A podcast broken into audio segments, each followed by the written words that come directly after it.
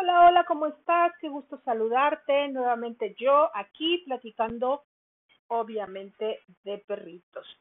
Pues te cuento, eh, espero que el ruido ambiental no sea mucho, como en otros videos, en otros videos y en otros eh, podcasts les platico que yo eh, procuro grabar en la noche cuando todo mundo ya está tranquilo y dormido pero hoy me quise animar a hacerlo en la tarde. Hoy es domingo, no me acuerdo qué número de día es, pero creo que es 14 o 15. Y bueno, pues estamos muy tranquilos aquí, los perritos y yo, viendo la tele, pero eh, pues traigo en mente y traigo como un pendiente respecto a algunos podcasts que tengo prometidos grabar y que no he grabado. Y que no lo he hecho porque eh, pues se me pasa la noche, eh, termino cansada, me quedo dormida y así me ha pasado las últimas semana y media. Así que dije, bueno, pues ahorita creo que estamos tranquilos y pues vamos a, vamos a darnos la oportunidad de grabar en un horario diferente. Si escuchas ruido de fondo, eh, pues porque hay ruido de fondo y pues estos podcasts son de perros y pues eventualmente ellos participan con eh, ladridos. ¿Ok? Así que, ¿cómo es el caso? Bueno, vamos a entrar de lleno al tema para no aburrirlos y tratar eh, de que esto sea lo más eh, concreto posible. Este podcast está dedicado a Pauli. Pauli es una perrita que viene aquí a guardería, es una cachorra. Y bueno, pues su mamá eh, me comenta que ella tiene coprofagia. ¿Qué es la coprofagia? Bueno, en principio la coprofagia es una actividad que los perros tienen y es comerse sus propias heces. Algunos perros comen las heces de otros animales también eh, si por ejemplo eh, conviven con gatos, suelen comer a la mejor la popó de los gatos. Y hay animales, hay perros que si viven en algún eh, otro espacio como granjas o cosas así, se comen las heces de otros animales.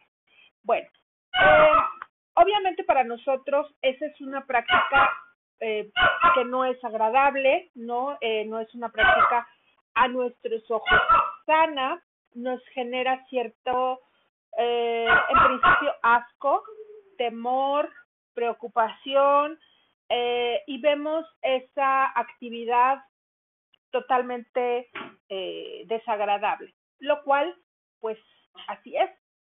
Pero eso es para nosotros. Para los perros es distinto. A los perros eh, no les parece desagradable, no les molesta y en algunos casos pareciera que les gusta. Tenemos que partir entonces de un principio. Los perros son carroñeros y eh, al ser carroñeros, bueno, pues comen basura, tienen esta, eh, tienen el gusto de hurgar en el bote de basura, algunos perros cuando eh, pues han estado en la calle, viviendo abandono, situación de calle, pues para sobrevivir buscan en la basura. Y bueno, pues eh, son animales carroñeros. Si nos remontamos al tiempo pasado, muy, muy pasado, cuando los perros empezaron a acercarse a las comunidades de humanos, eh, pues ellos comían lo que los humanos desechábamos. Entre esas cosas, nuestros desperdicios fisiológicos. Eh, lo, lo, de hecho, eh, alguna parte de la historia habla de que los perros, los, los perros de ese entonces, ¿no? Las, eh, empezaron como a domesticarse por eso, porque empezaban a buscar alimento dentro de nuestras comunidades humanas, ellos empezaban a acercar y eh, empezamos a tener este intercambio de eh, y esta convivencia con con nuestros animales. Entonces, bueno, pues eh, se alimentaban diferente antes de cómo hoy alimentamos a nuestros perros. Estas comunidades que normalmente eran nómadas, pues iban de territorio en territorio, ¿no? Íbamos dejando nuestros desechos y nuestra huella. Em, y bueno, pues los animales iban comiéndose lo que íbamos dejando. Y pues eh, no, los humanos no preparábamos alimento para los perros, sino más bien desechábamos el alimento, eh, lo que nosotros comíamos, dejábamos los restos y era lo que los perros comían. Con el paso del tiempo, em, todo se va eh, reacomodando, pero en, en alguna parte de la psique del perro esa información se quedó. Así que, eh, en principio, saber que esta práctica, esta actividad de nuestros perros, pues no es porque nos, no, nos quieran molestar, no es una práctica que ellos quieran por hacernos enojar, no va por ahí. Es una práctica, insisto, es información que ellos traen de, sus ancestros, de sus antepasados, y que eh, esa información que al energía pues no se destruye cuando el perro muere, se va heredando. Y eso pasa también en los humanos. Pero bueno, ya entonces descartamos que eh, esta actividad es normal y hasta cierto punto, hasta cierto punto normal, hasta cierto punto natural en eh, la conducta de los perros. Em, nosotros ya quedamos entonces que no la vemos agradable y no la vemos sana. Y hasta cierto punto es correcto. ¿Por qué? Porque algunos perros, obviamente al ser un desecho lo que el perro se está comiendo, pues eh, trae toxinas y algunos organismos en los perros no tienen la capacidad eh, de mm, e-, estomacalmente hablando resolver ese asunto y entonces eh, pueden enfermarse. Recordemos que el pH del ácido estomacal de los perros es muy distinto al de nosotros. Y partiendo de ahí, es por eso que los perros pueden comer animales, este, perdóname, em, alimentos crudos y tienen em, una, un, proceso digestivo totalmente diferente al nuestro incluyendo todos los ácidos que están dentro del estómago. Nosotros tenemos una, eh, un sistema diferente al de los perros y por eso muchas veces no nos es más, no nos es fácil digerir alimentos crudos, no nos es fácil a algunas personas digerir carne o no nos es fácil eh, digerir lácteos, ¿no? De pronto podemos llegar a tener intolerancia a la lactosa y demás. Entonces, el estómago de los perros está totalmente diseñado para que ellos puedan comer alimentos crudos, em, animales crudos, ¿no? Eh, eh, muertos, em, desde digerir las plumas, digerir las uñas, digerir los huesos, digerir las vísceras, etcétera, de otro animal muerto. ¿Por qué? Insisto, son carroñeros. ¿Qué es el carroñero? pues eso, comer animales muertos. Déjenme tomar un poquito de agua. Este, denme chance.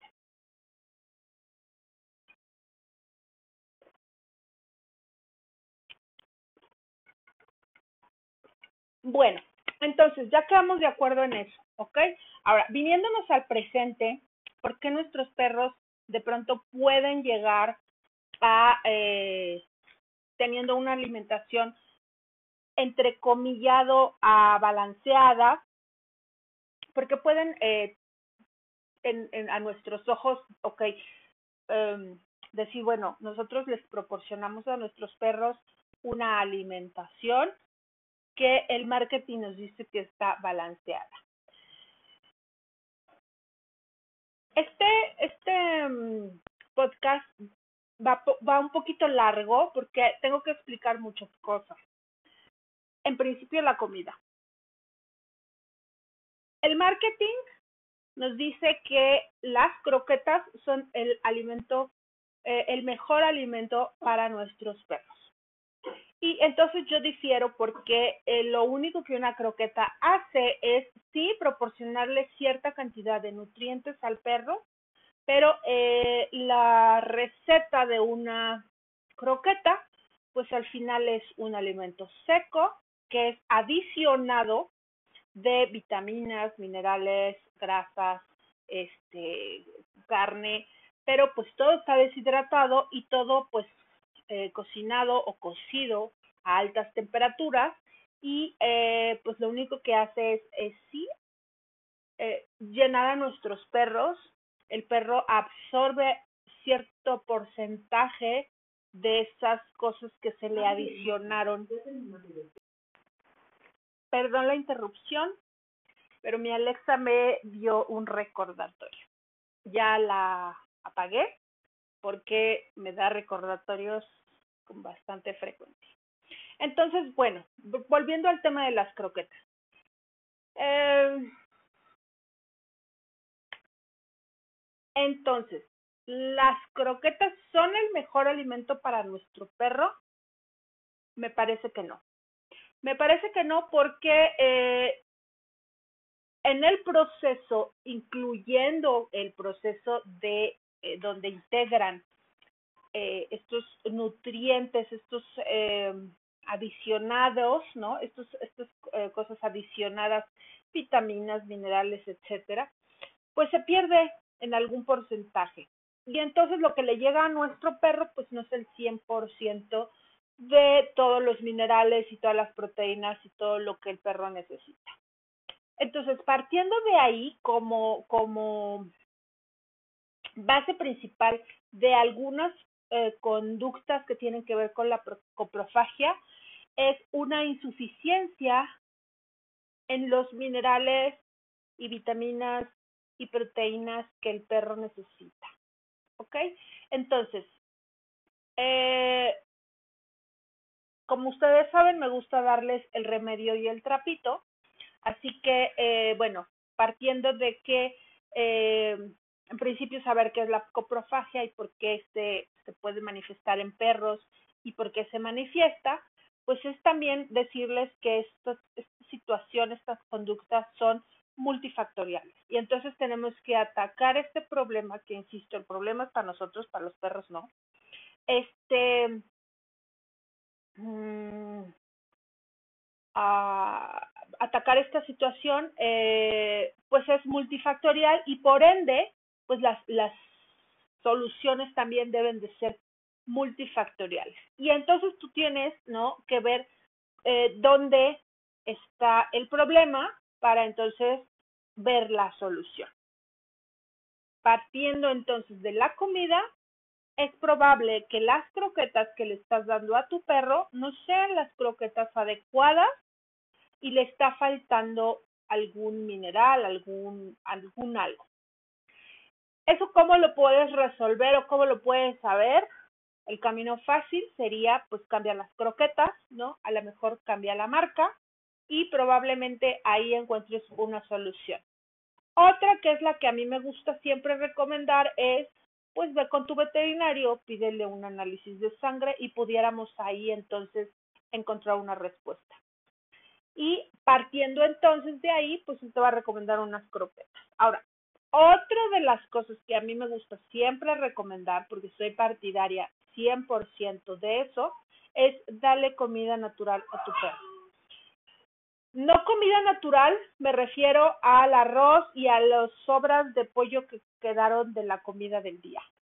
Si bien es cierto que yo en mi infancia, por ejemplo, era lo que le daban a mis perros de comer, pues lo que sobraba de las de las del resto de la comida, ¿no? Este, todo el mundo dejaba algo en el plato, todo eso se juntaba, se le ponía en el plato al perro y eso era lo que el perro comía.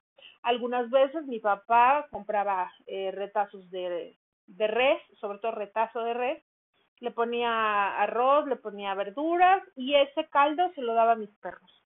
Pero, pues era una muy buena alimentación eso sin lugar a dudas, pero no me estoy refiriendo a eh, que hagas eso, tampoco me estoy refiriendo a que le den los restos de comida a tu perro de lo que queda eh, ¿no? Incluso muchas personas, sobre todo mi generación, yo tengo 50 años, eh, nos, nos decían este que no, si, si iban, no sé, a lo mejor en la casa de una tía, ¿no? Nos decían, cómete todo porque aquí no hay perro.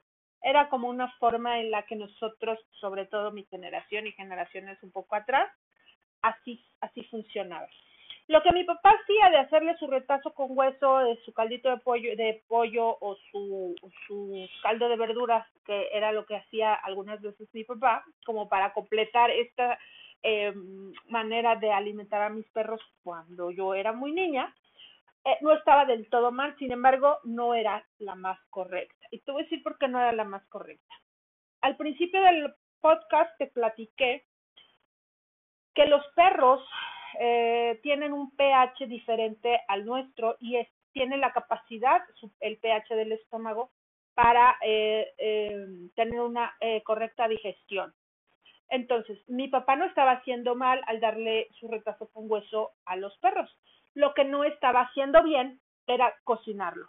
Eh, entonces, eh, la forma correcta de darle de comer a los perros hoy y antes, eh, si mi papá lo hubiera hecho, era dárselo crudo. Y sí, mucha gente tiene eh, cierta mm, escosor con el tema de darle alimento crudo a un perro. Muchas personas he llegado a encontrar incluso comentarios de que pues como el, como la comida está cruda, pues el perro va a entonces cambiar sus conductas porque probó la sangre. Eso, eh, pues sin, sin querer ofender a nadie, es una uh, cuestión meramente eh, ignorante del tema. No, no va por ahí.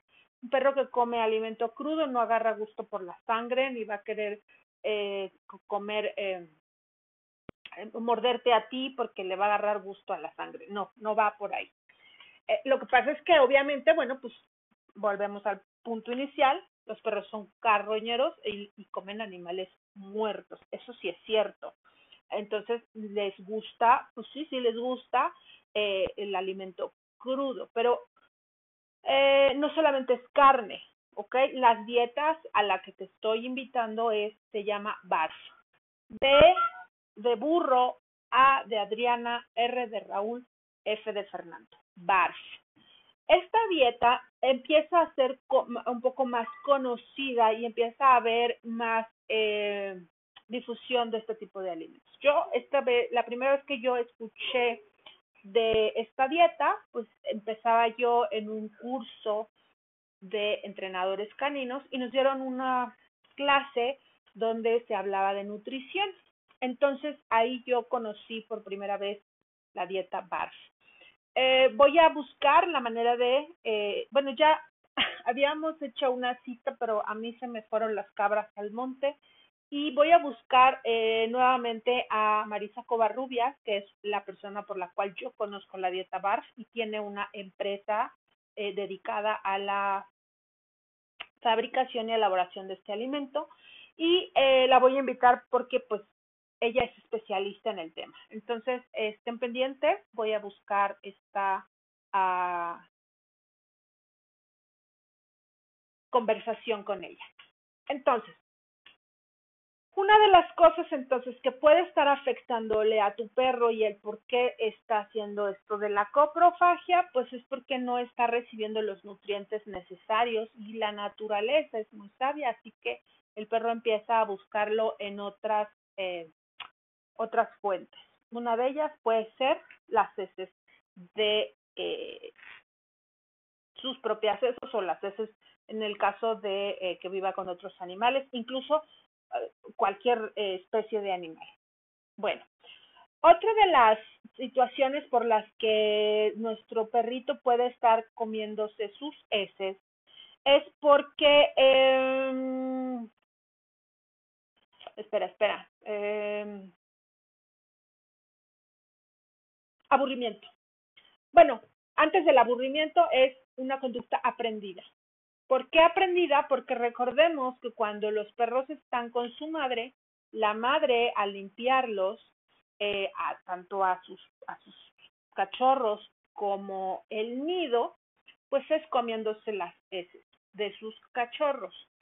Y eh, eso porque lo hace, una primera porque los estimula, cuando los perros son bebés, ves a las madres eh, limpiándolos, ¿no? Y una parte de las, de las, de la, donde estimula eh, para que puedan hacer popó o hacer pipí, pues es lengüeteando este, la zona. Y eh, porque obviamente el perro, eh, estando a días de nacido, eh, no es algo que pueda hacer por sí mismo, necesita asistencia y ayuda de la madre. Eso, y oh, cuando el cachorro empieza a crecer un poco más, pues la madre dentro del nido para mantenerlo limpio y con eso eh, la madre, eh, recordemos que hay información en la psique que se queda y entonces ella eh, mantiene limpio el nido para varias cosas. Una de ellas, mantener lejos a los depredadores. Tú me dirás, sí, Adriana, pero yo vivo en un departamento, en un quinto piso, en Santa Fe, o en la del Valle, o en Polanco, o en donde sea que vivas, ¿no? En mi casa no hay depredadores. Sí, en tu casa no hay depredadores, pero en la mente, en la información que los perros traen, sí hay depredadores y la madre está cuidando a sus cachorros. Entonces los cachorros pueden haber aprendido esta conducta por ver a la madre. Entonces, esa es otra razón por la cual, entonces, si tienes un cachorro, ¿no? Que a lo mejor está comiendo eso, es porque lo aprendió de la madre y pues lo está repitiendo. ¿Cómo podemos hacer para que un cachorro deje de eh, hacer eso? Bueno, darle oportunidad a que esa conducta pueda extinguirse por sí misma, porque al ya no tener a la madre cerca, viendo que lo está haciendo, él pudiera dejar de hacerlo. Otra cosa es eh, mantener su alimento, eh, darle con, con no tantas horas de espacio. Un cachorro se supone debe comer, de acuerdo a su edad, tres veces al día. No te estoy invitando a que dejes la comida eh, todo el día para que él tenga libre acceso a la comida. Este tipo de alimentación se llama libre demanda y no es la más indicada para efectos de educación. ¿Ok?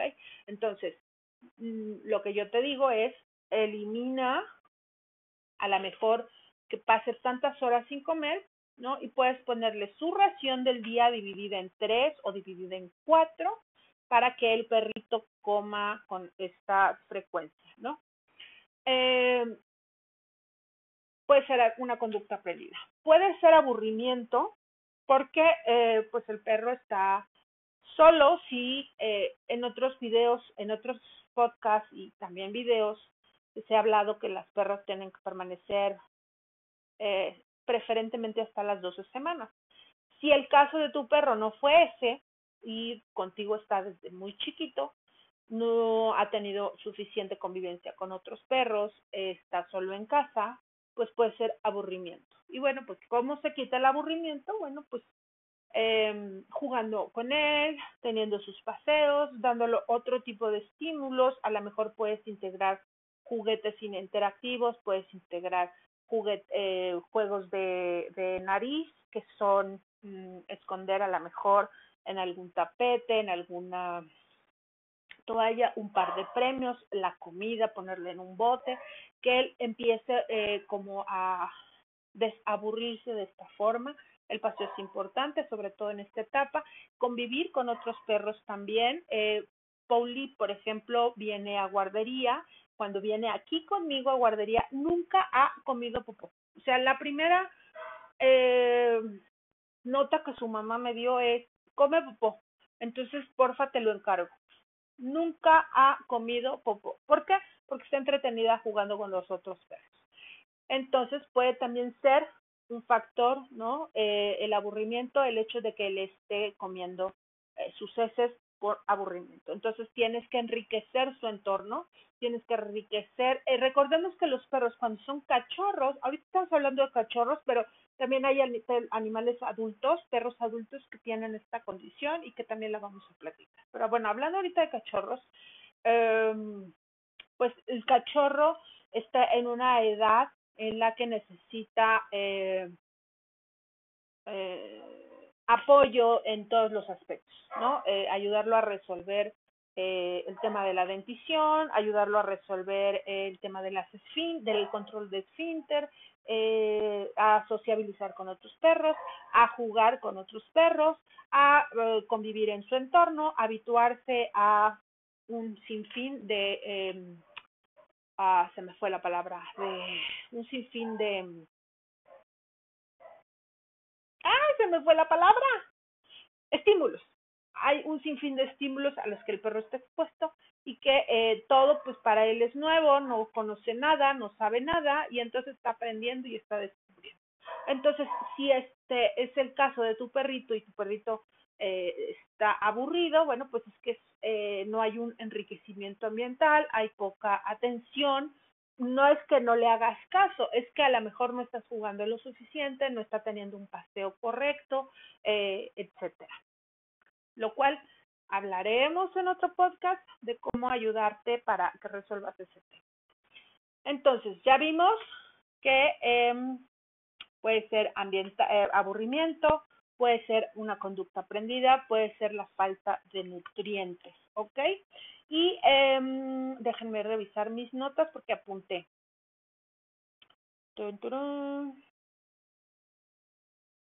Uh, espérame.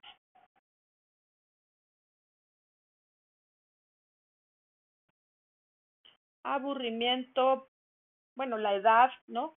Ah, en perros adultos, bueno, pues podemos a lo mejor pensar que pueden ser las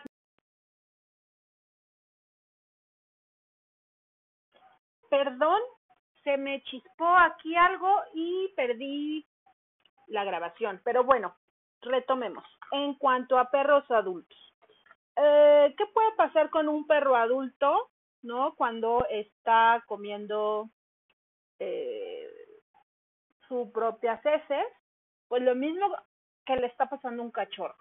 Es decir, un perro adulto también puede estar aburrido, está faltando a lo mejor una interacción con sus eh, humanos, porque no basta que tú llegues a casa y le des de comer y te acuestes en el sillón a ver la tele y abrazarlo.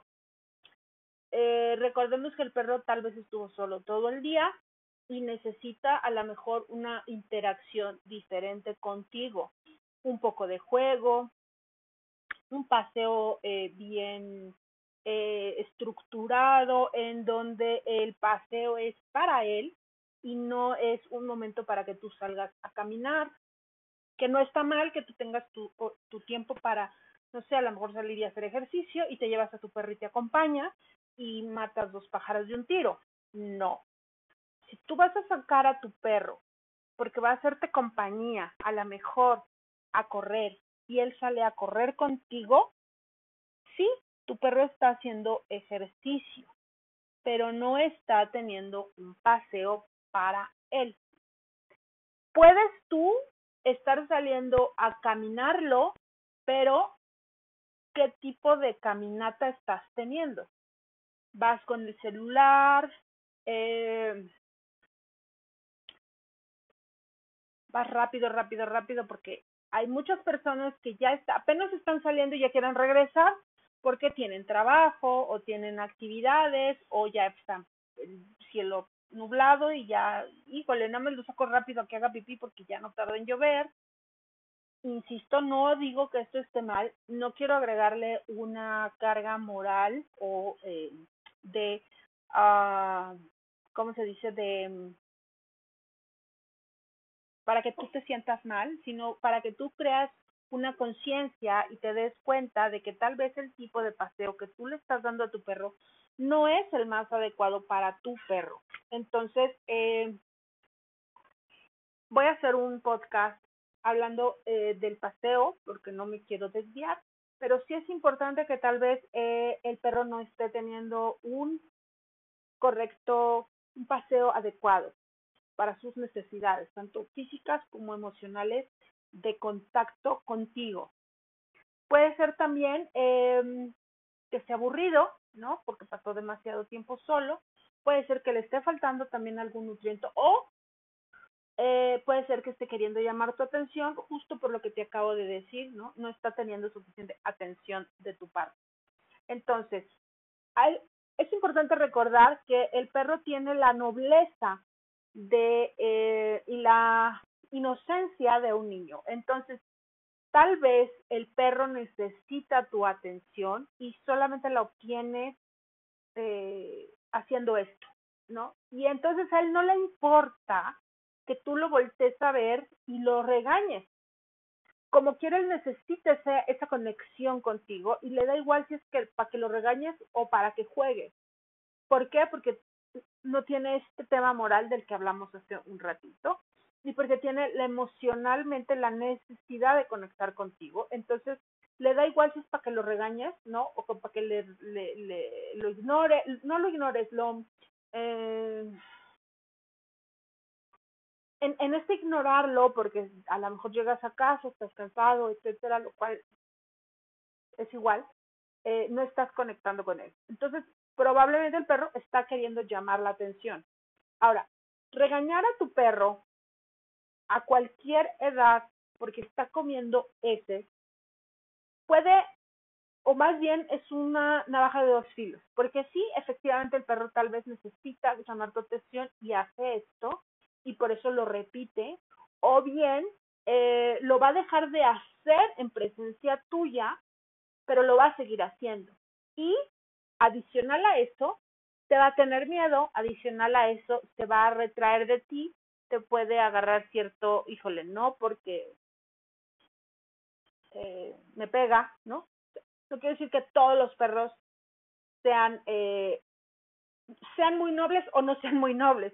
No, no va por ahí. Quiero decir que, que hay perros que necesitan y les da exactamente igual si es para que los regañen. Y hay otros que a lo mejor dicen, este regaño yo no lo quiero y entonces me, mejor me alejo, ¿no? Porque si esta persona solamente eh, llega y no me hace caso eh, bueno, pues en el día, ¿no? A lo mejor eres de los que llegas y dices, ay, mira, qué limpia está la casa, este, vamos a la calle, mm, no has hecho popó, pues a lo mejor sí hizo popó, pero eso cuando tú no lo viste. O puede pasar, ¿no? Que eh, a lo mejor eh, ha pasado que de pronto solamente cuando mueblo el sillón, eh, algún perrito hizo abajo de un sillón y dices, ya limpié por todos lados y aquí hay un olor a popo. Yo soy como un sabueso. Mi, mi ser neurodivergente ha hecho que tenga yo un sistema olfateo muy, muy, muy fino. Entonces, yo huelo una uh, popó, ¿no? Este, por ejemplo, cuando hacen popó abajo, que es eh, un área donde tienen más acceso los perros para hacer popó, ellos hacen popó y yo estoy acá arriba y ya sé que hicieron popó y bajo y recojo.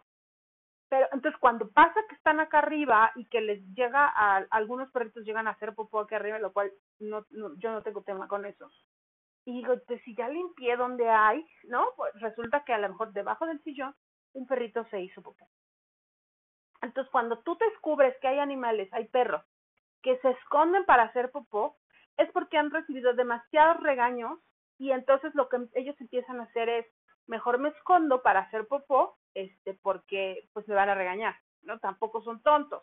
Entonces, eh, lo único que vas a hacer es, si tú estás regañando constantemente a tu perro cuando, este, porque está haciendo donde no debe, puede ser, si es cachorro, ¿no? Y estás queriendo enseñarle a hacer en un lugar, pues no lo regañes cuando está haciendo popó, porque lo único que vas a hacer es eh, que haga en un lugar donde tú no tienes acceso, donde tú no lo puedas ver, pero lo vas a seguir haciendo, no vas a extinguir esa conducta. Entonces, eh, en otros podcasts les he hablado lo que el entrenamiento positivo nos dice, ¿no? El entrenamiento positivo dice que cuando un perro, queremos que nuestro perro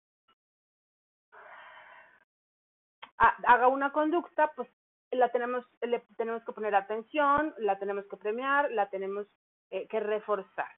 Y cuando no queremos que un perro no haga algo, bueno, pues lo tenemos que ignorar. Y vuelvo al punto, no les estoy pidiendo que ignoren y que lo dejen pasar. No, les estoy diciendo, elige tu batalla. ah, se los he dicho repetidas veces. No te digo, deja que tu perro haga lo que sea y pues tú no le vas a hacer caso y ahí quedó. No, hay que redirigir la conducta y hay que guiar a nuestro perro para que algo haga, sí haga algo que nosotros queremos, ¿ok? Pero si el, hablando aquí del tema de la popó, es si tu perro está haciendo popó en un lugar en donde tú no quieres y lo estás viendo, puedes eh, hacer dos cosas. Y no, y eso es un tema muy fino y que, que, que se tiene que tratar en lo individual, porque tenemos que encontrar una fórmula correcta, puesto que no es una fórmula, esto no son recetas mágicas y esto no funciona para todos y a lo mejor lo que funciona para uno no funciona para otro. Pero una de cada, familia, te los he dicho, tiene una, particularidad y sobre esa particularidad se tiene que trabajar. Pero ejemplo, si ya está haciendo perro popó y tú lo estás viendo, y estás en una situación en la que dices, mi perro se come la popó, entonces, eh, porque termina de hacer popó, se voltea y se la come, aquí tú tienes entonces que elegir tu batalla. ¿Quieres que no haga popó donde, donde está haciendo popó o quieres que no se coma la popó? Entonces, vamos a ponernos en el supuesto de que no quieres que se coma la popó. Entonces, termina de comer, termina de hacer popó e inmediatamente después tú estándolo viéndolo, porque voltean y nos ven, terminando, terminando, le llamas. Le llamas y le das un premio. ¿Ok? Aquí entonces, por eso les digo, aquí tenemos que elegir cuál batalla vamos a querer ganar en ese momento. Porque puede suceder que tú le llamas a tu perro que hace popó en, a media sala, le llamas y lo premias y el perro pueda entender que muy probablemente hacer ahí es lo que le estás previendo, no el hacer popó, sino hacer popó a mitad de la sala. Y entonces tú le premias, el perro, el perro puede entender y aprender que, ok, si yo me hago aquí en medio de la sala, vuelvo a ver a mi mamá, me da un premio, puede suceder que tu perro asocie eso y diga, lo voy a estar repitiendo. Y obviamente pues no queremos que el perro aprenda a ser en medio de la sala. Entonces tenemos que elegir un escenario también. Es decir, podemos ignorar el hecho de que nuestro perro está haciendo popó en la sala, termina de hacer popó y puedes llamarlo a que venga contigo, simplemente el hecho de eh, redirigir su atención hacia la popó y entonces que tú te, sea, tú te hagas más importante para él y no la popó en sí que se va a comer, sino que tú digas, ah, ok, mi mamá me habló, mi papá me habló, eh, entonces voy y me olvido de la popó y vaya contigo, ¿no? Y posterior a eso recoges la popó y listo. Y cuando haga popó en la calle, tú premias el hecho de que hizo popó en la calle y le llamaste y llamaste su atención y tú eres lo importante. ¿Ok? Espero haber sido clara con esto. Si no, por favor, no dejes de escribirme, ya sabes, adipatadeperro.com. Eh, mi número también, soy fácil de encontrar. Te vas a mi Instagram. En el link están los accesos. Entonces, ahí me escribes y me dices y podemos platicarlo en lo particular con tu perro, porque vuelvo a decirles, esto no es un libro de recetas, pero son algunos tips que te pueden ayudar pero esos tips tienen que ser ejecutados de forma correcta, porque puedes estar por un lado resolviendo una cosa, pero por el otro lado agravando otra. Así que tenemos que ser muy, muy, muy, muy específicos para este tema, ¿no? Pero bueno, en el caso de que eh, a lo mejor es una conducta aprendida, tenemos que redirigirla y aprender otra conducta nueva. En el caso de que sea por una insuficiencia eh, en, su, en su alimentación, pues ya lo he explicado cambiar de croquetas, en el mejor de los casos, cambiar una dieta base. Eh, si no es, eh, bueno, ya vimos que puede ser eh, querer llamar la atención, ya vimos que puede ser eh, el alimento, ya podemos, cómo podemos resolverlo, ya vimos cómo podemos resolverlo si fuera por, por tema de comida, por tema de atención, eh, por conducta aprendida, bueno, pues tenemos que enseñarle otra cosa, ¿no? Y premiarlo para que eh, eh, él deje esa conducta que no le deja nada, porque literal no le va a dejar nada, a una conducta que sí le va a dejar.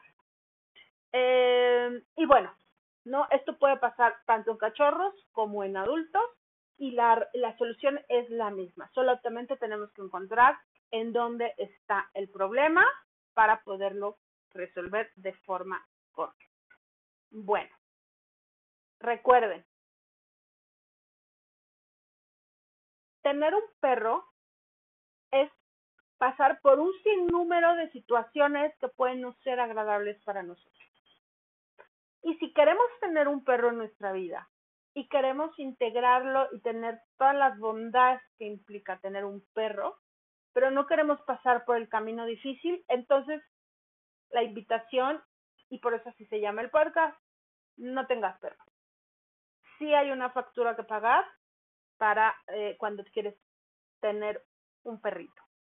Hay que enseñarlo, hay que guiarlo, hay que educarlo, hay que ponerle atención, hay que dedicarle tiempo, hay que dedicarle, darles amor, atención, cuidados, educación, etc. Si en algún lado tú dices, qué flojera, no, no tengas perro y te estarás haciendo un favor a ti y le estarás haciendo un favor al perro. Y si sí, pues sigue escuchando mi podcast, sigue aprendiendo, esto es gratis, eh, es mi aportación al mundo y lo hago por puritito amor al arte.